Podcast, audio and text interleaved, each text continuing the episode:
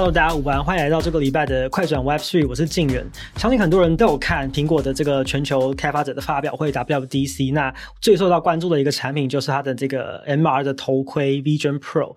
那它在里面展示了非常多，无论是工作场景啊，或者它也有跟 Disney Plus 宣布说这个产品上线的时候，也可以在里面看串流的影片。但是唯独就少了呃游戏这一块的应用。其实游戏在整个娱乐产业里面，每一年全球游戏业的这个营收有将近两千亿美元，所以其实是。非常庞大的一个一个商机跟需求在里面，尤其像。在这个 AI 时代下面哦，上一次这个 Conan 来到我们直播节目的时候，有聊到说，在未来 AI 更普及之后，大家多出来的这些时间，其实更有可能会花费在娱乐上面。那其实最近 CryptoGo 也推出了一项服务，叫做 Wallet as a Service，呃，钱包级服务的这个新的技术跟功能哦。那它最先应用的这个产产业的场景也是游戏，所以今天我们的节目就邀请到 CryptoGo 的执行长 Conan 来跟我们分享，就是他们在这个钱包服务上面最新的进展。那我觉得一开始也想要跟这个。呃，线上的朋友稍微复习一下，上次 Conan 有聊到说，呃，AI 在今年有非常多的应用跟技术的进展嘛。那你上次有提到说，你觉得其实游戏这一块其实会发展的更快、更加速。那你当时的这个想法是为什么？呃，其实，其实，在那时候我就一直在玩那个 Midjourney，嗯，然后还有其他的一些图像、影片生成。所以，其实最直觉的一件事情就是，我们在元宇宙里面，我们都要需要建模，不管是有点像 Minecraft 一样，你要去透过 AI 产生各式各样的游戏道具，然后或者是场景，甚至是现在 NPC 的对话。那所以我们那时候就有预感，一件事情是，如果生成式 AI 可以生成出任何东西，那其实有制作一个游戏是很花时间的。这些场景、NPC 角色、剧情、道具，是不是也可以用 AI 来生成？嗯，那。这时间这个比我想象中还短。我看到那个昨天的 V Vision Pro，其实就可以发现，这个一级玩家的世界其实离我们不会太远。对，嗯，其实明年那个产品上线之后，其实它在里面那个模拟的那些工作场景，其实就跟电影里面的完全是一模一样。对对，非常夸张，弹指就确认了。那 Gordon 会买吗？十万块我觉得有点贵，而且它是要要要带一个那个尿尿袋，然后才能两个小时，对，两个小时续航力。所以我可能会观察一下，嗯，可能到第二代、第三代它更优化之后，你可能就会买。对对，嗯，那所以其实游戏也是这个接下来 CryptoGo 非常关注的一个重点之一嘛。上次其实，在直播里面我们有稍稍提到说，其实我们之后呃也会发展的一个服务叫做 Wallet as a Service。那这个到底是一个什么样的东西？那它的商业模式又是什么？嗯，嗯，好。呃，Wallet as a Service 其实顾名思义就是钱包级服务。对，那也就是说，嗯，钱包，很多人问我到底钱包如果相较于 Web Two 的比喻是什么？我我认为自己最贴切的比喻就是一个浏览器。嗯，你只有浏览器，你才可以进入到啊、呃、Web Two Internet 上面。那一样在 Web Three 里面，你需要钱包才能进入进到 Web 三的世界。对，意味着如果你在 Web Three 上面要打造。一个 DApp 就 Decentralized Application 去中心化应用的话，那你一定需要有内建钱包的功能。那所以对对我们而言，我们提到的钱包级服务，指的是我们帮助企业更快的使用我们的服务基础设施去进入这个市场。有一些类似你用 GCP、AWS，你不用先先买机器放到你家，对，你就可以开始去去写你的城市了。嗯，那我们的概念一样，就是在我们的钱包平台上面，你就可以快速的搭建 Web 三的应用。嗯，确实有点像是前几年大家一直在讨论说，这个零售业者做会员，那他们可能想要做一个什么会员 App，所以他们会找外面的公司来帮他们很快的代工一个可能会员的钱包啊，或是一个 App，就是有点像是这样子的感觉，只是是放在 Web3 的应用。呀，没错没错。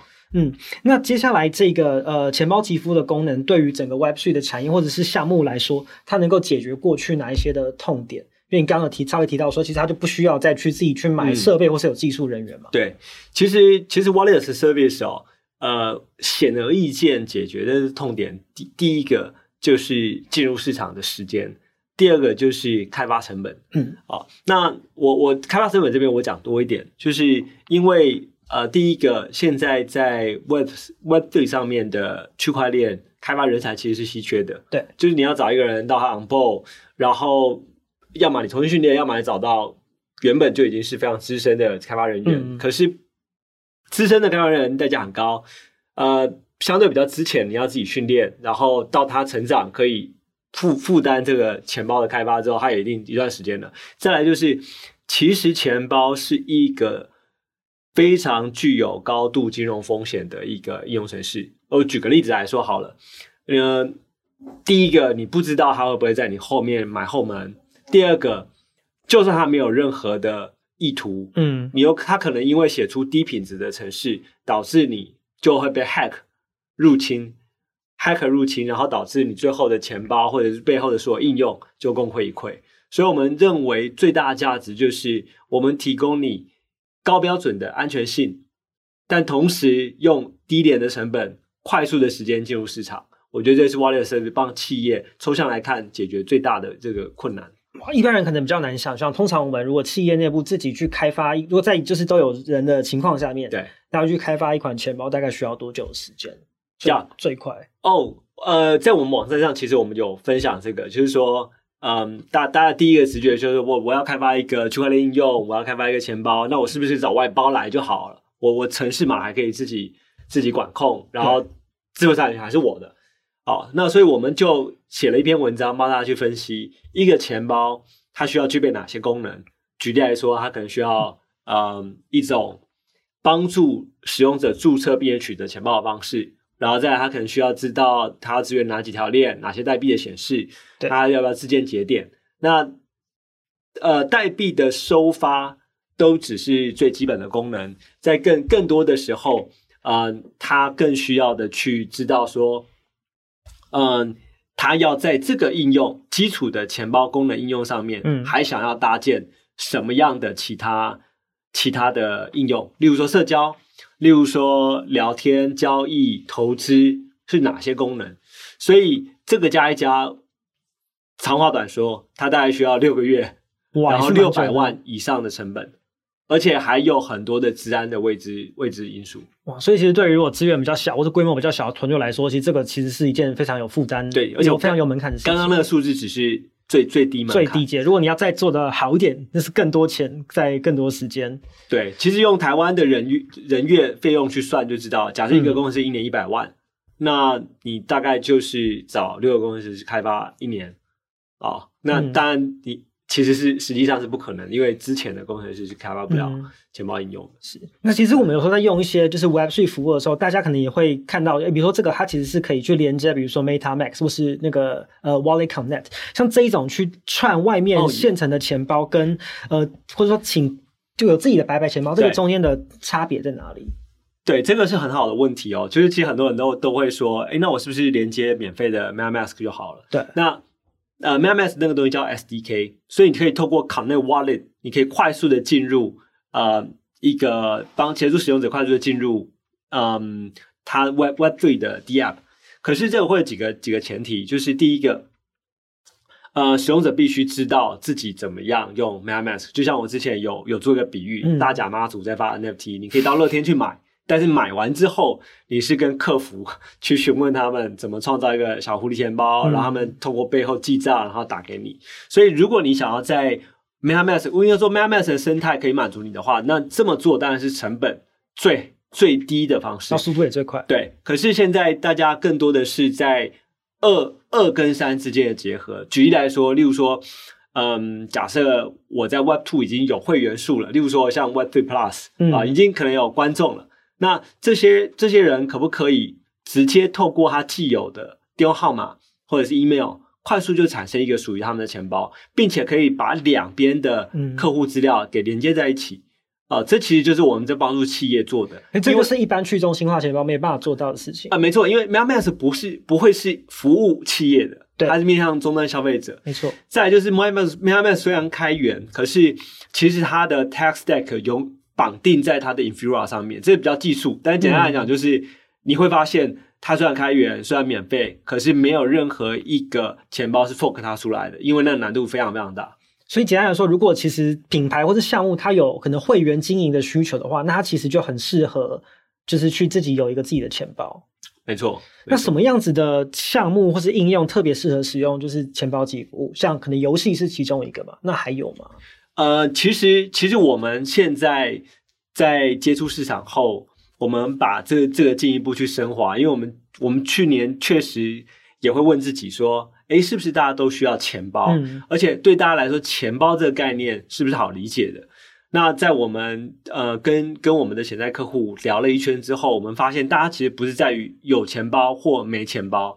我现在会把它换成另外一种说法，就是他想不想要自建品牌。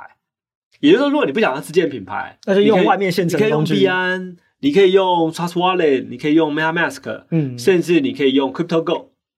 可是这些当它规模越做越大的时候，它比较不倾向于为人作嫁。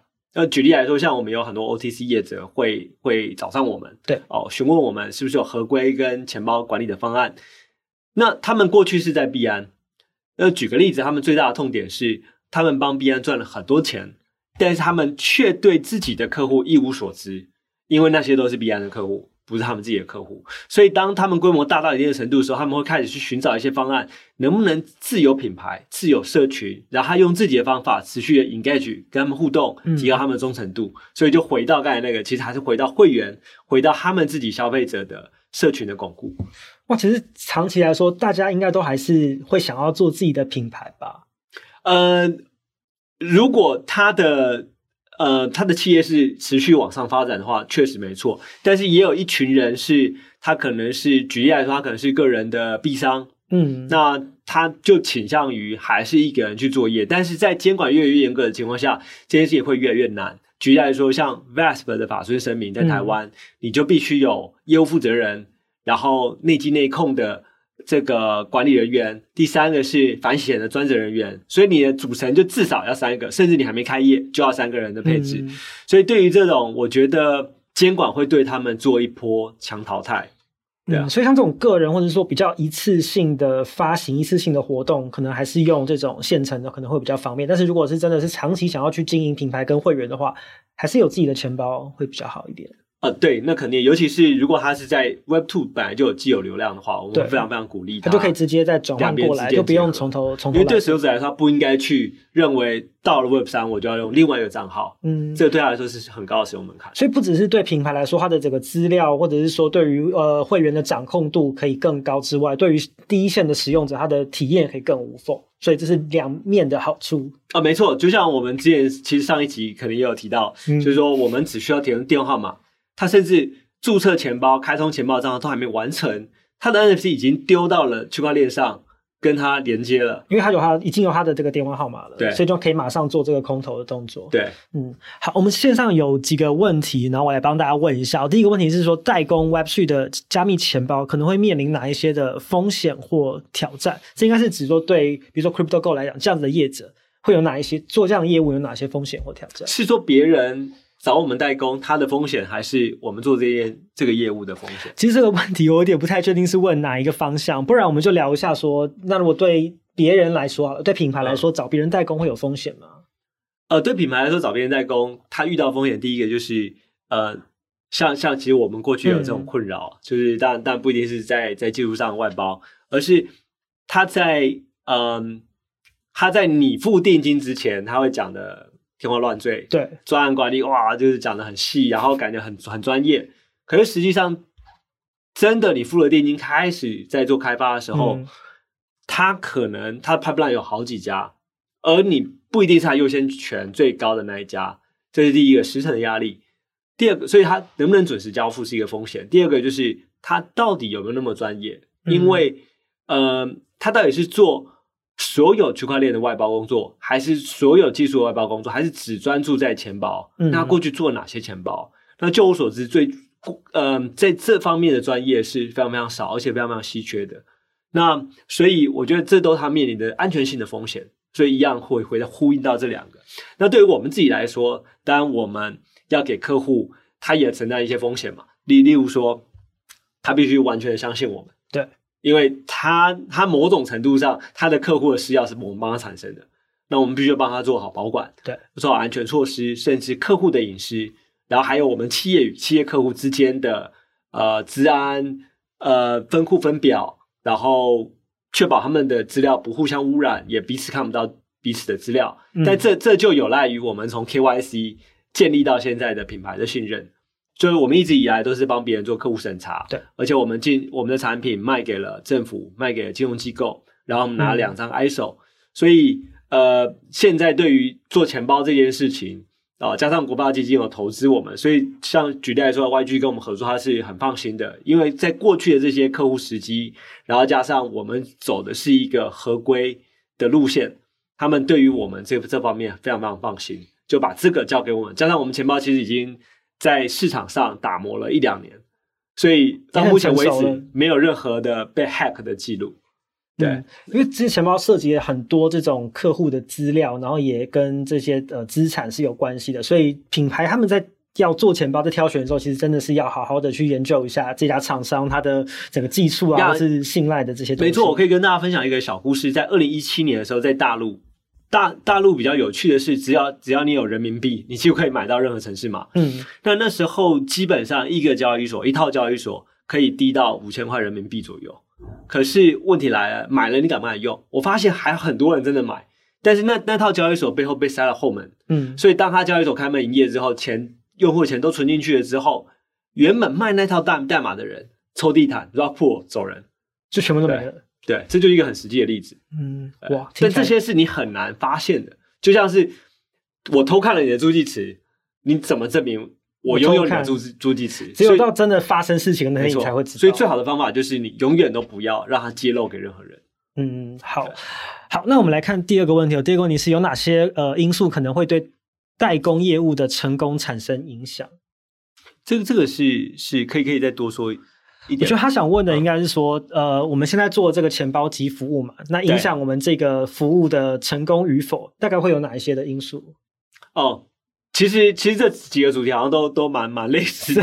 我们要要不要不要要不要一起回答？好啊，他有一个人问了这个嘛，然后还有，其实刚刚这个好像有稍微聊到过，就是对自己开发钱包跟代工业务有哪些优势跟劣势？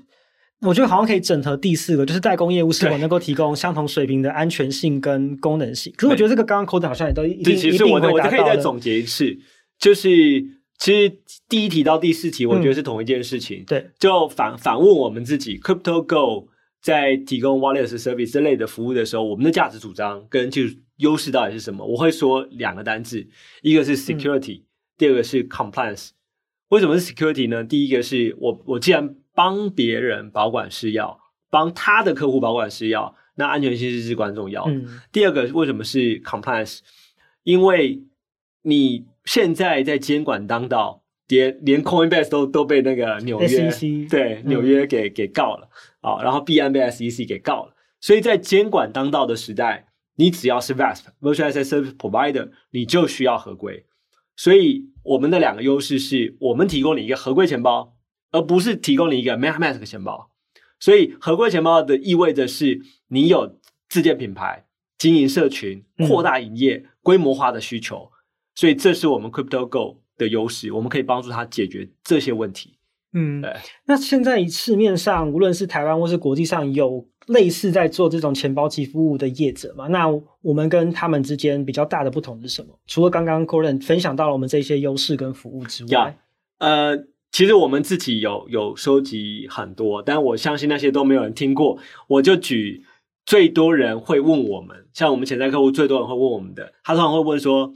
哎，Coinbase 有它自己的 Wallet Service 啊，然后 MetaMask 也有 Institutional 啊，那我们跟他们有什么不一样？对啊，我们最常被问到大概是这两家，但是反而这两家不是我们的竞争对手哦。嗯、那我跟大家解释为什么，就可能比较不是那么直觉。第一个，Coinbase 的 Wallet Service 绑定了它的生态，有点像是 Facebook Login 哦，你你要在 Facebook 里面开发应用程序程程式。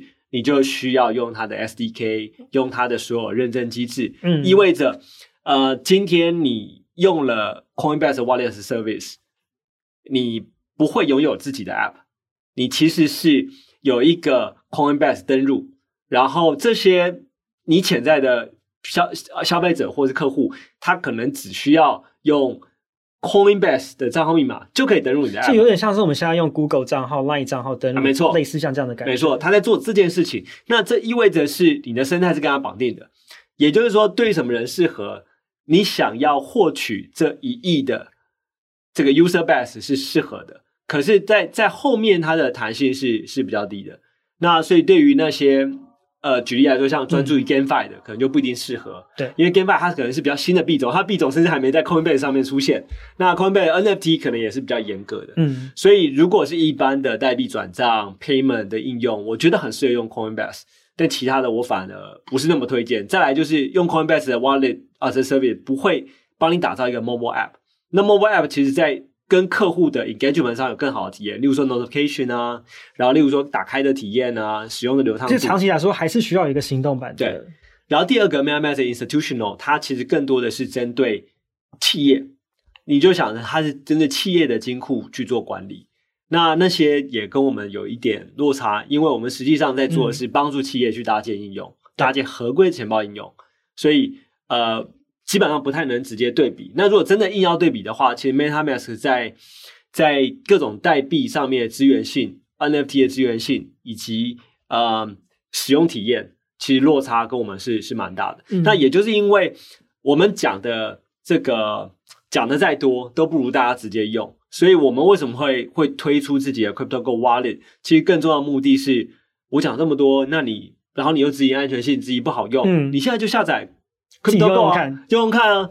那那你就会马上可以发现它是有巨大的不同。那我们几个原我们在 App 设计的几个原则，第一个是呃互通性啊、哦，你你必须是要能进来，也可以随时出去，我们不绑定人。嗯、第二个是呃，第二个是可用性啊、哦，就易用性要要够高。第三个就是我们刚才在强调的安全性。嗯，以上是是我对这个看法。因为其实听起来，我觉得 CryptoGo 的提供这个服务最大的价值，除了是说这些很方便的服务跟降低门槛之外，其实因为 CryptoGo 本来早期一开始就是做资安相关的服务起家的嘛，可能资安合规这一块，我觉得是相较于同业你们比较特别一个比较大的一个优势。那我也知道，呃，这个服务推出来之后，我们其实也有一些合作的消息要慢慢的跟对外揭露。那我们是不是有些画面可以让大家看一下？说，呃，这个。Wallet as a Service 它大概会长什么样子？那我们在中短期有没有哪一些可能的服务可以在这边稍稍透露给大家知道？好啊，没问题。呃，我这一页准备的画面，其实我我们刚才讲了很多 Wallet Service，对。但是其实我我刚才也稍微稍微预告了一下，在我们接触客户的时候，其实客户也会很很混淆，就是说钱包，可是我要开发不是钱包啊，它可能是呃，举例来说，它可能更多的是在意它能不能更及时的。满足客户 OTC 的需求，他可能更在意的是我能不能去获取 Web Two 的玩家。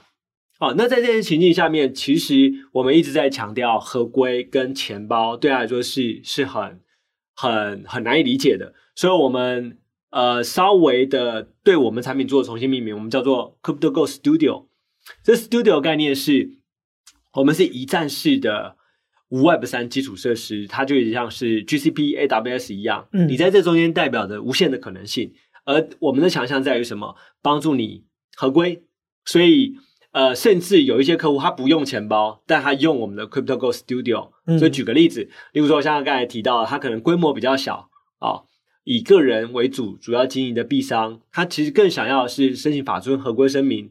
那他透过问卷风险评估表。去收集客户资料，那、嗯、我们也有表单系统，所以其实在这个 Studio 的平台上面，你也可以选择只用钱包或者只用合规的服务，哦、没错，所以这是很有弹性的。对，你就菜单勾一勾，看你要什么，然后我们在这个后台里面会让你看到对应的功能跟画面，是你所开通出来的这个功能列表。哦、然后再来就是针对嗯，像有资产管理的需求，它慢慢的它自建品牌，它也可能需要有钱包，不能再只依赖。币安交易所了，或者是说，呃，他自己游戏发行了自己的治理代币啊、哦，那这个我们就会提供他一个叫金流管理方案，有点像是 Treasury Management，所以他可以自己管理自己工会的钱包，自己管理自己公司的钱包，所以有点像他一个水库去配置这些，可以去调节自己调节，对，然后这也是一种功能，然后再来的话，包含我们 NFT NFT 相关的，你可以做空投，可以做活动，可以做赋能。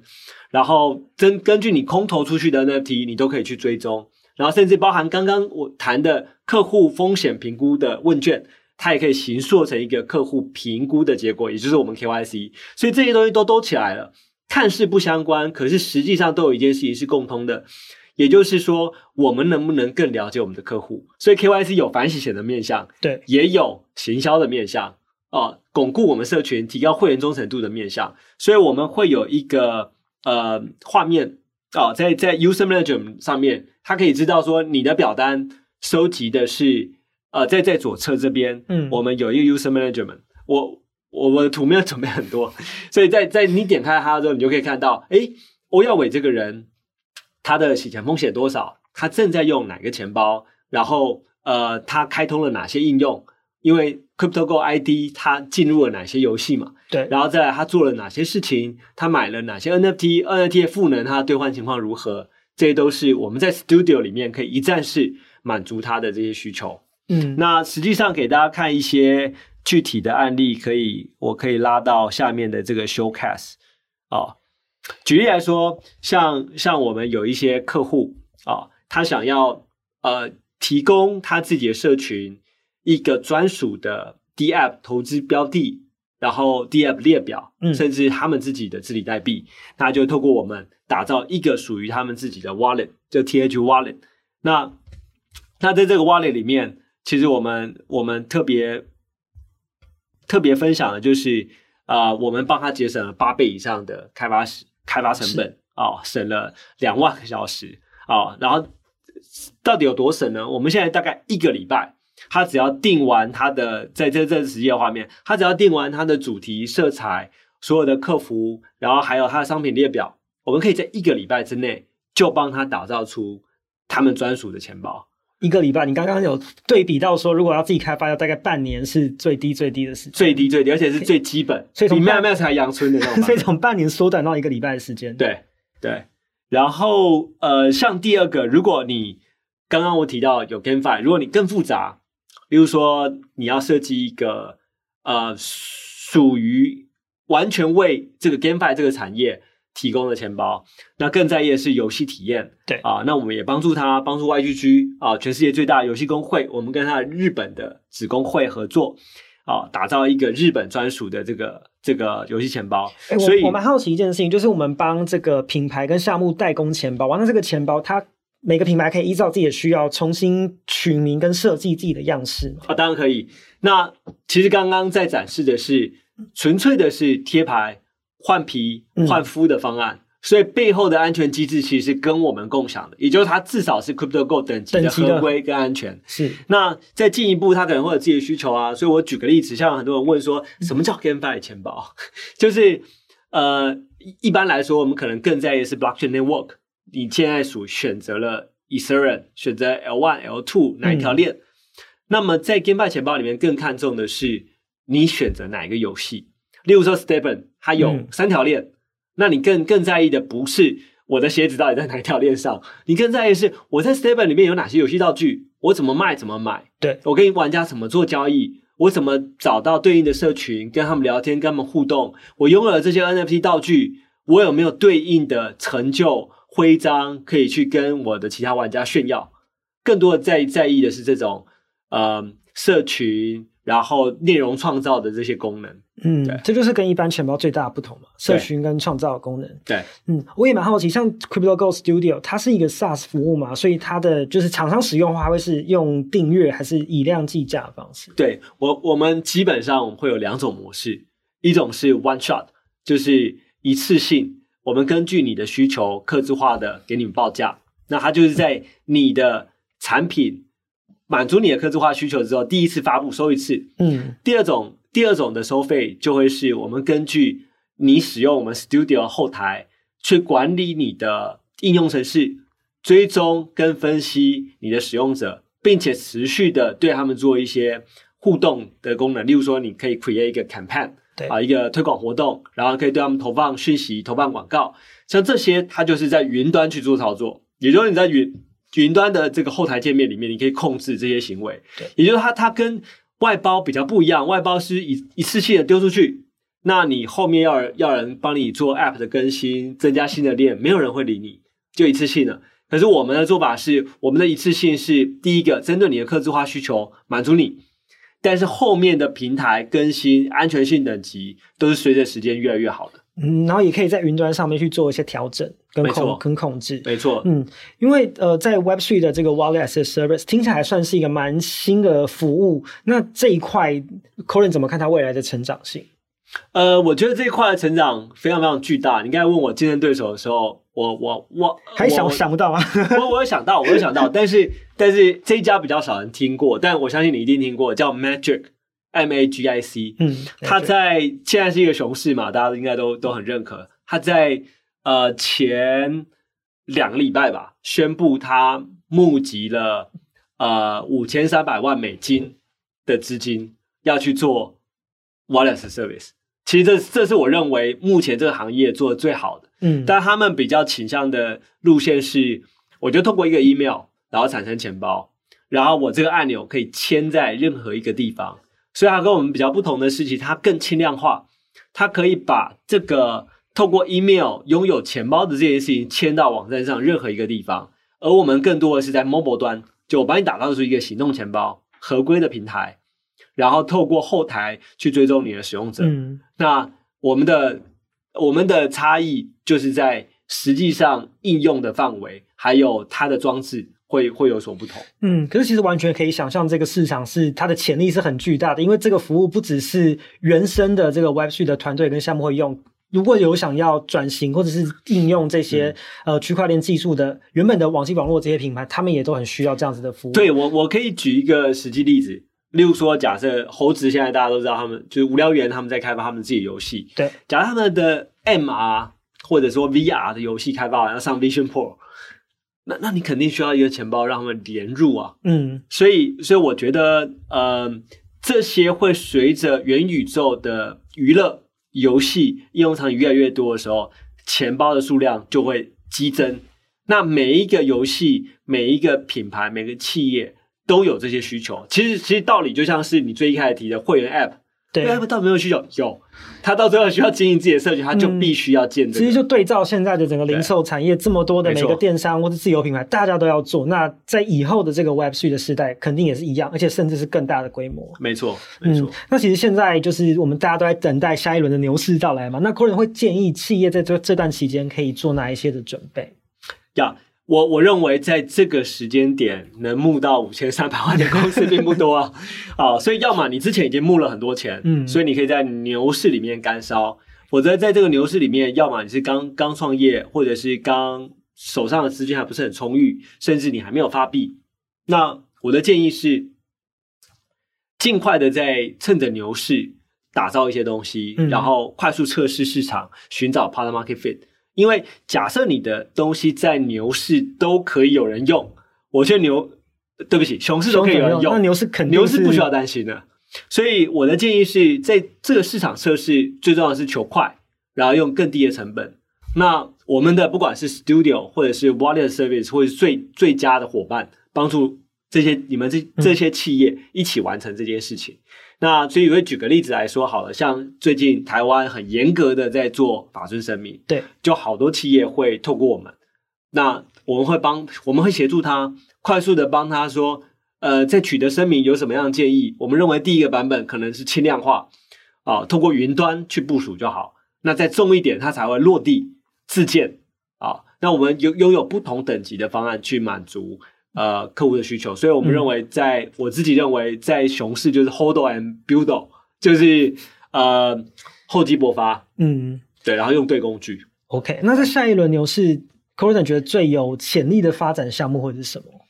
呃，我自己有在脸书分享，我认为是一个关键字叫创作者经济。创作者经济，就是因为 AI 让所有人都变成创作者，对，所以嗯、呃，我认为。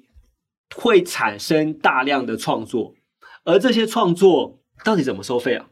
我们过去的创作都是为平台作价，Facebook、抖音、YouTube、嗯、IG 都是为他们创造流量。对，但是未来如果人人都是一个创造者，甚至创作者不需要拥有一个公司，这不就是一个道吗？每个人都是超级个体。对，那在这种情况下，你就需要有一个 token incentive，大家成为一个松耦合的组织去服务某一件事情。那这就是元宇宙的社会样态，所以我自己很看好 DeSo（Decentralized Society） 嗯。或者 D-Data，就 Decentralized Data，就是例如说我们更多的需要 AI，那 AI 的模型需要你的智慧，需要你去下 pump，那我们其实如何去变卖我们的智慧，变卖我们的时间，变卖我们的想法？我认为 Tokenization 是关键。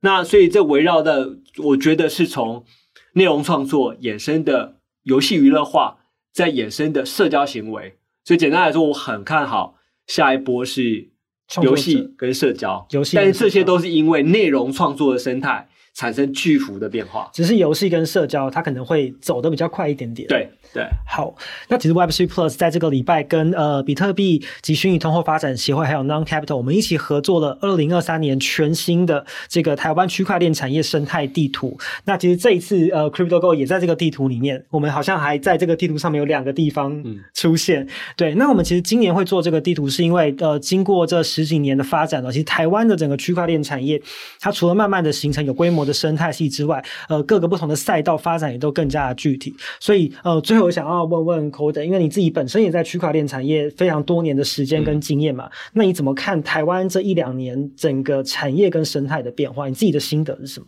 嗯，我自己的心得是，呃，举例以，以比特币虚拟通货发展协会来说，嗯、呃，我们越来越多的自律组织出来了。然后，呃，像像现在金管会也很依赖的跟业界对话，通过这些自律组织去找到，嗯、呃，监管与创新之间的良好折中，避免过度的监管扼杀了这个产业。嗯、所以，我认为现在的公司跟产业别慢慢的成型，你会知道，呃，每一个公司在做哪一些事情，然后监管的下来，以及这几波牛熊的冲洗，嗯，其实就就会避免这个产业。有很多的诈骗，所以大家对对这个产业慢慢的，我觉得有重建信心，至少不会在台以前在台湾就是区块链虚拟货币没有人敢碰，听到就觉得是觉得很负面的一些印象，博弈这些东西。可是你可以发现，在这个地图里面，最让我压抑的是什么？是哇，好多投资机构跟金融投资相关的数量非常的多。对于 crypto 投资，以前是完全没有，你根本不知道找谁在台湾。所以我认为这几年看下来，我觉得最大的变化是这几个。那包含我们自己的自己的投资人也好多的是相信我们，所以我们是他们第一家的投资机构。所以慢慢的，我们让呃，我们给我们的产产业在这里面的业者，我们协助一起把这个产业给大家一个比较正面的印象，而不是就是诈骗啊，然后年轻人在小屁孩在玩的啊，然后。呃，不成气候啊，嗯、然后投资没办法出场啊，或者是被割韭菜啊，所以我觉得慢慢的有有所不同，这也是我们很很乐见的。嗯，所以这个气氛跟大家对于这件事，对于区块链产业的态度转变，其实很大一部分其实是产业自己的呃努力，然后也有监管机构的参与。其实这两个应该算是这个转变背后最重要的因素。没错，没错，就有更多的组织跳出来。反洗钱的组织、工会，嗯、然后金融科技协会这类是好多。我就想一想到它 NFT 协会，一想到就可以想到列出五六个。所以我觉得这些东西都都能帮助我们持续的跟政府有良好的对话。嗯，好，非常谢谢非常谢谢 c o d e n 今天的分享哦。那大家想如果想要更了解说这个生态地图，呃，到底有哪一些的这个厂商在里面，然后有不哪几个不同的赛道，以及之后的报告有哪些重要的亮点趋势？六月十五号礼拜四的未来商务展，我们在第一天的这个。大会论坛的最后呢，我们有一个关于这个产业地图的对谈啊，大家如果有兴趣对于这个地图以及产业的变化有更多的了解的话呢，也不要忘记锁定未来商务站。好，今天非常谢谢 Coder，感谢，好，好，谢谢，好，我们下次见，拜拜，拜拜。